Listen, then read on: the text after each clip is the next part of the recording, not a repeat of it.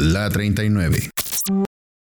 Sobre los derechos a vivir y a sobrevivir. En un mundo que nos quiere globalizados. Temas jurídicos para quienes odian el derecho de las fórmulas. De la metodología exacta. De la ciencia sin conciencia. De las exigencias formales. De la impartición de justicia sin justicia. De la ley generalmente discriminatoria. Del cumplimiento arbitrario de la ley. De la permisión de la corrupción de la prohibición de la libertad, de la obligación a delinquir, de la derogación de la esperanza. Filosofía del derecho. La obediencia a la ley nazi. Después de que ya mencionamos las diversas escuelas jurídicas, empezando por el naturalismo y principalmente nos quedamos con las escuelas del naturalismo del siglo XX y la crítica que se hace a este naturalismo, también ya pasamos por el use positivismo, la clasificación de estas escuelas positivistas y la crítica que se hace a las mismas. Después, eh, evolucionando, digamos, el derecho o, modificándose o involucionando como cada quien lo considere pertinente, diríamos que también hablamos del use constitucionalismo y ese use constitucionalismo dividido en dos, en una corriente garantista y una corriente neoconstitucionalista. Eh, ya comentamos las características de cada una de ellas y también ya comentamos las críticas de cada una de estas dos corrientes actuales. Desde luego, desde esa teoría del derecho eminentemente centralista europea y norteamericana. Y por último, también vimos eh, una escuela ahí muy rara que no tiene mucha digamos, cuestión de orden y esta tendría que ser la teoría que corresponde o las teorías que corresponden a las teorías críticas del derecho. Y también comentamos las críticas a esas teorías críticas del derecho. Ahora nos corresponde ver temas que, que pertenecen a cuestiones centrales de la filosofía del derecho o que por lo menos en los últimos tiempos han representado los grandes debates desde el punto de vista de la filosofía del derecho. Por lo tanto, el tema que nos corresponde en esta primera parte es la obediencia a la ley nazi. Pero para poder hablar de la obediencia a la ley nazi tendríamos que hacer un entorno respecto a los autores, algunos desde luego, porque el tema es sumamente abundante. También tendríamos que hablar un poco del entorno teórico del derecho, también dentro de la teoría de la decisión judicial y por último, pues también tendríamos que hablar de las leyes que corresponden a ese periodo nazi que corresponde a los años de 1933 a 1945.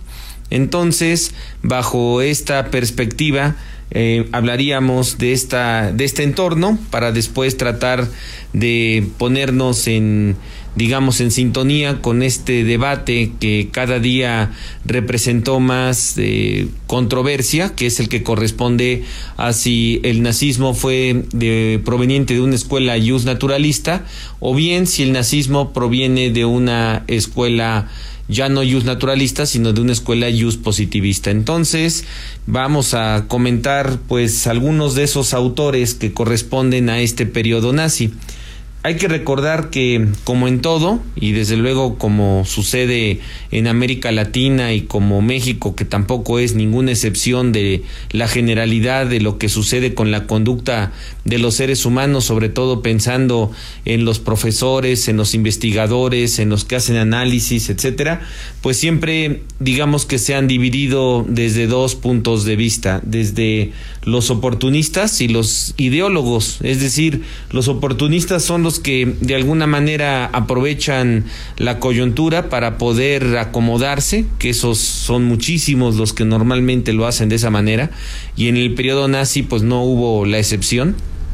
Uno de los autores emblemáticos después de ese periodo nazi fue un alumno de Gustavo Radbruch, que es Arthur Kaufmann, ¿no? Eh, Arthur Kaufmann, que bueno, no conozco el idioma alemán, por lo tanto mi pronunciación pido una disculpa que es pésima en tratar de hablar con los apellidos de estos autores, pero Arthur Kaufman con K, eh, que es un autor interesante de filosofía del derecho, pues hace mención precisamente de que eh, los oportunistas se presentan en el tiempo de los del nazismo y que estos oportunistas son los que les llaman contorsionistas, ¿no? Es decir, que hacen eh, pues una serie de gimnasia jurídica para poder justificar la existencia de las, eh, digamos, de los planteamientos que ellos tienen que establecer con tal de mantenerse en un cargo público, con tal de mantenerse en las instancias jurisdiccionales, con tal de mantenerse en alguna escuela, en, en una universidad, etcétera. Entonces, el, digamos que esta propuesta de, de, los autores que vamos a citar son los autores que prácticamente no eran estos eh, oportunistas, sino que eran propiamente los ideólogos de toda esta concepción alemana, con la excepción de que me pueda yo equivocar de algunos de ellos, pero bueno, por lo menos de lo poco mucho que les pudiéramos platicar respecto a los autores emblemáticos de esta situación, pues eh, son eh, Carl Smith, que habla de la teoría constitucional es su obra que fue editada en 1928 y otra obra que se llama Legalidad y Legitimidad de 1932. Carl Schmitt es uno de los autores constitucionalistas que justificaron muchas de las acciones del nazismo y es uno de los autores, digamos, de mayor importancia. Otro de ellos es Helmut Nicolai, que eh, editó un libro en 1932 que se llama Teoría del Derecho conforme a la ley de las razas. Hay que recordar que los nazis nacen su posición política en cuanto a tomar el poder hasta 1933 pero esta obra es de 1932 y bueno, pues esta se titula Teoría del Derecho conforme a la ley de las razas y bueno, pues ahí tenemos otro autor que tiene que ver con toda esta doctrina jurídica nazi. Otro de los autores es Edmund Mesger, que eh, pues habla, es penalista y Edmund Mesger es de los, digamos, penalistas clásicos del derecho alemán que de alguna forma fue descubierta toda la serie de proyectos de leyes penales que se pretendían implementar, pues fueron propiamente obra de este autor. Y estas obras que llevó a cabo este autor, pues resulta que el que descubrió eh, la creación de estas obras por parte de Edmund Mesger, pues resulta que fue un eh, penalista español de mucha digamos, de, muy encumbrado actualmente, del cual habría que analizar también sus textos porque son muy interesantes, pero que bueno, pues también hace historia jurídica y precisamente investigando quiénes eran los autores de la legislación penal, pues eh, Francisco Muñoz Conde, el español eh, autor de, de, varios libros y que es profesor de Derecho Penal en la Universidad de Sevilla, pues él encontró dentro de sus investigaciones, ¿no? Y logró detectar que uno de los autores del derecho penal, pues eran precisamente Edmund Mesger. Luego tenemos a otro autor de derecho eh, del derecho de ese tiempo que es Karl Larens y que también digamos que forma parte de todos aquellos que justificaron las acciones de los nazis y que justificaron de alguna manera pues toda la posición que se fue presentando y que se fue desarrollando con todo este eh, bagaje de, doctrina jurídica eh, nazi. Y bueno, pues dentro de estos autores, pues ahora tendríamos que hablar un poquito eh, pues de la parte teórica y de cómo desde la academia se fueron presentando las cosas en relación a la posición nazi. Diríamos entonces que dentro de las ideas que se estuvieron desarrollando en los tiempos del nazismo, pues encontramos que se sostenía, se sostenía por estos autores, Helmut Nicolai y Karl Schmidt, que el programa del Partido Nacional, eh, Nacional Socialista Alemán, pues era la principal fuente del derecho. Sostenían que todos los programas del Partido Nacional Socialista pues eran la fuente principal del derecho. También, pues en ese tiempo, así como hoy sabemos que la organización de alguna forma del, del, conocimiento jurídico en Alemania y de cualquier conocimiento, pues es muy organizado, muy bien estructurado, pues también hubo congresos de juristas y esos congresos de juristas, uno de ellos emblemático fue el del 5 de mayo de 1933, donde ya habían tomado posesión los nazis. Y dentro de los planteamientos que se hicieron, textualmente citaría algo que se sostuvo en ese congreso que dice, la ciencia para un judío es un negocio y una forma de destruir una cultura del pueblo. Entonces, pues vemos cómo de alguna forma eh, trataban de justificar el aislar el conocimiento jurídico proveniente de autores eh, judíos eh, lo trataban de, de, de alguna forma pues de ir distanciando de la cultura jurídica alemana. Luego pues también hubo otro congreso de juristas en 1936, el 3 y 4 de octubre de 1936, ese ya fue organizado por Carl Schmidt y que bueno pues él hacía mención de que cuando el judío escribe en alemán pues está mintiendo, ¿no? Que es lo que decía él textualmente. La ponencia de Carl Schmidt era la, la en la ciencia jurídico alemana, ¿no? Y con esa pues se abrió ese, ese congreso. Y bueno, pues esto no fue cualquier cosa, se fueron desarrollando muchas eh, situaciones en relación a todo lo que tenía que ver con la doctrina y la teoría que escribían los judíos, como por ejemplo eh, se dio el caso de que la Asociación de Estudiantes del Nacionalsocialismo, el 8 de abril de 1933, que luego lo vemos incluso hasta en las películas, pues hubo una quema pública de escritos judíos. Lo mismo que sucedió y se repitió el 10 de mayo de ese mismo año, el, la quema de, escritos, libros y textos judíos, que por cierto, eh, muchos de estos eh, obras o muchas de estas obras fueron rescatadas por los japoneses, al grado de que esas obras están en las eh, en las bibliotecas, perdón, de las universidades japonesas, y pues ahí fue Francisco Muñoz Conde a investigar y a encontrar y averiguar en los archivos de estas bibliotecas japonesas que Edmund Mesger pues era de los autores del derecho penal del derecho penal nazi eh, dentro de esta parte digamos eh, académica de, del, del nazismo pues encontramos que hubo regulaciones para que se dividiera en las bibliotecas la doctrina judía y la doctrina jurídico alemana. Por lo tanto, la doctrina jurídico judía pues estaba incluso resguardada y a este resguardo de estos libros les llamaban los anaqueles venenosos.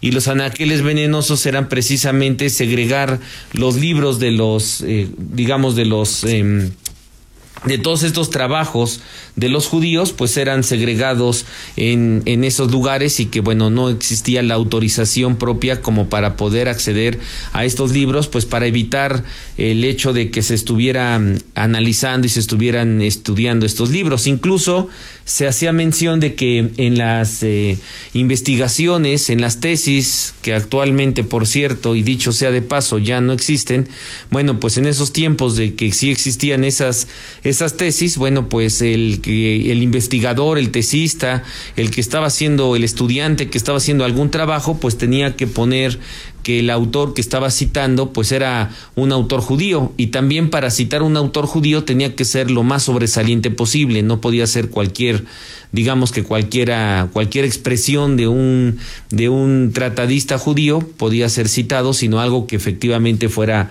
de alguna manera relevante.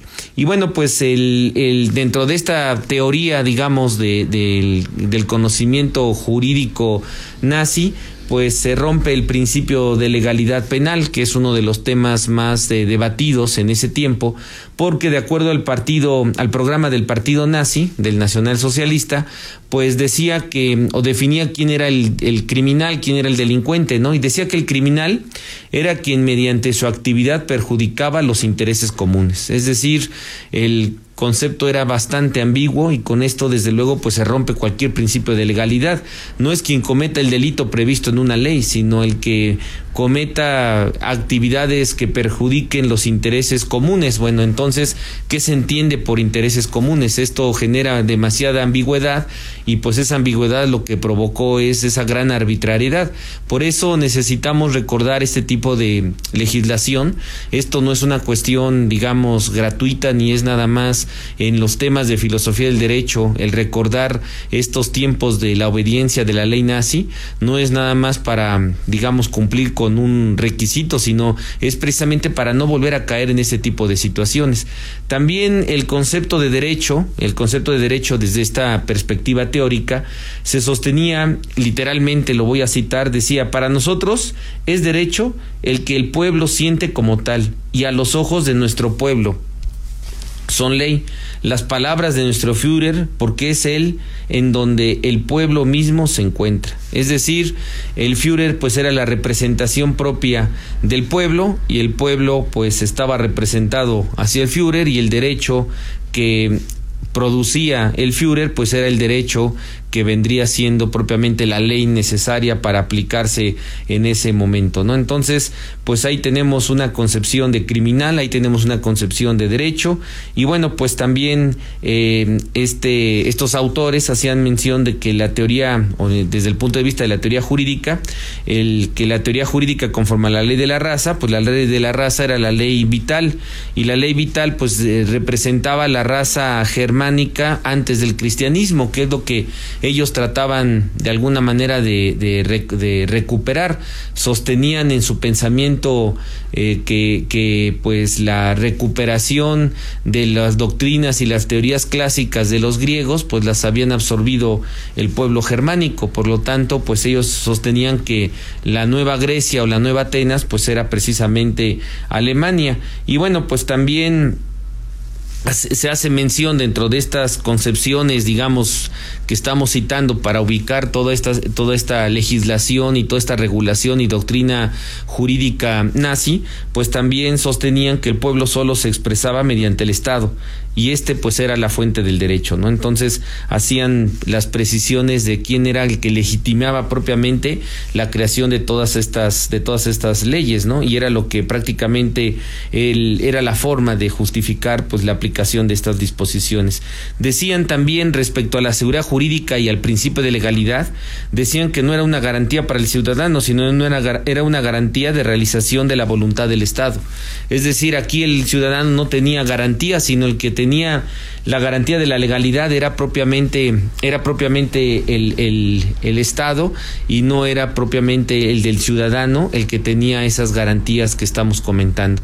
Dentro de lo que estamos eh, platicando entonces es los autores, muy a grandes rasgos algunas concepciones muy elementales de estas de este pensamiento jurídico digamos alemán. Y también tendríamos que hablar del pensamiento jurídico de este tiempo que nos ocurre eh, que nos ocupa perdón que corresponde a la teoría de la decisión judicial. Y en la teoría de la decisión judicial pues habría que tomar en consideración que antes de que se pusiera en que entrara en vigor la Constitución de Weimar de Weimar de Alemania de 1919, que es la Constitución entre guerras, que es la Constitución que estableció los derechos sociales por primera ocasión en una Constitución europea, no obstante que aquí en México la Constitución ya lo tenía desde 1917, es decir, dos años antes, pero bueno, independientemente de eso, la Constitución alemana de Weimar de 1919 es a la que le han dado mayor énfasis en relación a eh, pues la existencia de esos derechos sociales. ¿Qué es lo que sucedía en la teoría de la decisión judicial? Pues en la teoría de la decisión judicial, digamos que lo que estaba sucediendo es que el poder judicial pues no cambió cuando entró en vigor esta Constitución de 1919. Eh, prácticamente los mismos jueces anteriores eran los que tenían que interpretar la Constitución de 1919 y pues hay una sentencia emblemática que se presentó en, en, la vigencia de esta ley, o de esta constitución, perdón, que todavía no representaba ya la posición del nazismo, pero que es una, digamos que es una, un antecedente de lo que hemos estado también platicado, que es la judiciocracia, es decir, el gobierno de los jueces. Y esto se presentó el 5 de noviembre de 1925, que hay una sentencia, digamos, del, del, del Tribunal Supremo Alemán de esta fecha, 5 de noviembre de 1925, donde se establece a esta sentencia, se le denomina la sentencia de la sobrevaloración. Esta, esta sentencia de sobrevaloración, lo que sostiene esta sentencia es que el Tribunal Supremo Alemán es el que tiene el ejercicio del control constitucional de las leyes y que entonces eh, ellos lo que están estableciendo pues es la que son los únicos digamos que competentes para poder conocer e interpretar las leyes que se que se implementan en Alemania y que de alguna manera pues son las que van a permitir eh, regir el estado el estado alemán en ese sentido, pues a ellos les corresponde propiamente decir qué leyes están acorde a la Constitución y qué leyes no están acorde a la Constitución. Esta sentencia de sobrevaloración es precisamente por la sobrevaloración al Tribunal Supremo alemán y que bueno, de alguna forma, eh, pues la crítica que se hace a esta sentencia de sobrevaloración fue sabotear las propias reformas sociales de la propia Constitución alemana, es decir, para que finalmente pues no se aplicaran esas disposiciones de la Constitución de la Constitución alemana. El, el tema es a debate porque pues después si nosotros vemos prácticamente parte de lo que viene siendo el origen del neoconstitucionalismo, pues tiene que ver precisamente con esta sentencia de sobrevaloración. Por eso es importante eh, tomar en consideración esa, esa situación que estamos, que estamos comentando. El otro tema importante es que cuando llega el partido nazi a gobernar, pues el Tribunal Supremo mantiene a sus mismos eh, jueces, se mantienen los mismos jueces, salvo una ley que ya hablaremos en su momento respecto a la ley que se regía en ese momento, pero pues prácticamente por lo menos los jueces alemanes, no, no de origen judío, se mantuvieron y pues determinaron en un momento eh, modificar los criterios y bajo ese ese ese, planteamiento, pues se generó el precedente de que todos los antecedentes que había de los criterios tribunales, eh, perdón, criterios de los tribunales, de los juzgados, de los precedentes anteriores, pues se liberaba al Tribunal Supremo de, sujetarse a ellos, ¿no? Entonces iban a crear un nuevo, un nuevo derecho que era propiamente pues el derecho, el derecho nazi. Hay que recordar que el Tribunal Supremo alemán tenía después eh, paralelamente un Tribunal del Pueblo,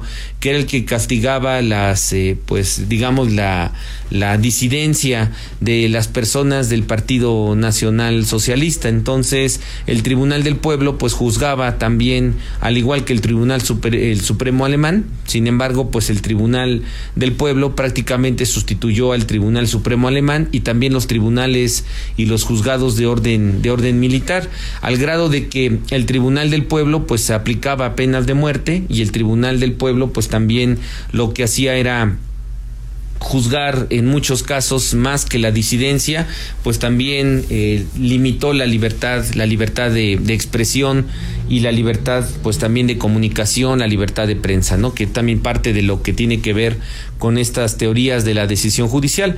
Y precisamente hablando de la teoría de la decisión judicial, pues Hitler precisamente en esta, en esta problemática de la división de poderes, pues resulta que Hitler eh, hay una, hay un manifiesto de él, una, un, discurso de, de, Hitler del 26 de abril de 1942, en el que se dirige a los jueces respecto a la situación en que se estaba ya viviendo en ese momento. Hay que recordar que ya estaba la guerra, Hitler ya se veía presionado, 26 de abril de 1942, y hace un reproche propiamente a los jueces en esa fecha, y es una pues de las manifestaciones emblemáticas que tienen que ver con el limitante a la función del poder judicial y cómo el poder judicial se sujeta o hay una sujeción del poder judicial hacia hacia pues el poder de la administración pública que en este caso el que lo ostentaba pues era era Hitler.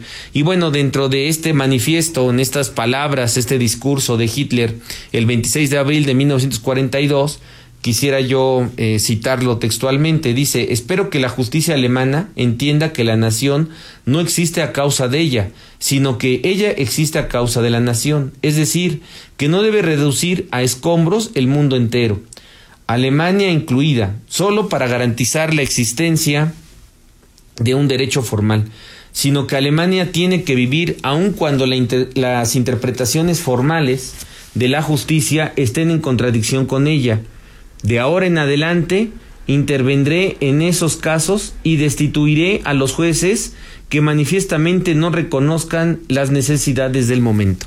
Ahí está precisamente uno de los verdaderos problemas que se dieron, que fue el rompimiento de esta división de poderes que pues debemos de seguir de alguna manera apelando para que no existan estos sistemas autoritarios y totalitaristas. Estos temas se pueden profundizar en los siguientes libros. La utilidad de la filosofía del derecho en el derecho tributario. Clasificación de las violaciones de fondo y forma en los procedimientos de las autoridades tributarias. Temas jurídicos para tiempos no jurídicos. Entre depredación e indiferencia. El plan de Ayala desde otra mirada. La última página en defensa fiscal. Para conocer la ley federal para la prevención e identificación de operaciones con recursos de procedencia ilícita. Los procedimientos de fiscalización de un derecho fiscal de la sospecha. Notas para una defensa fiscal de emergencia. Investigación jurídica y docencia. Docencia jurídica. Tratado de Derecho Constitucional. Así vimos México. Apuntes contemporáneos de derecho. Viviendo la Constitución a 100 años de su promulgación. Identidad migrante. Derecho y Sociedad, Notas para entender la realidad. La Declaración Universal de los Derechos Humanos en su septuagésimo aniversario. Derechos actuales, realidades y desafíos.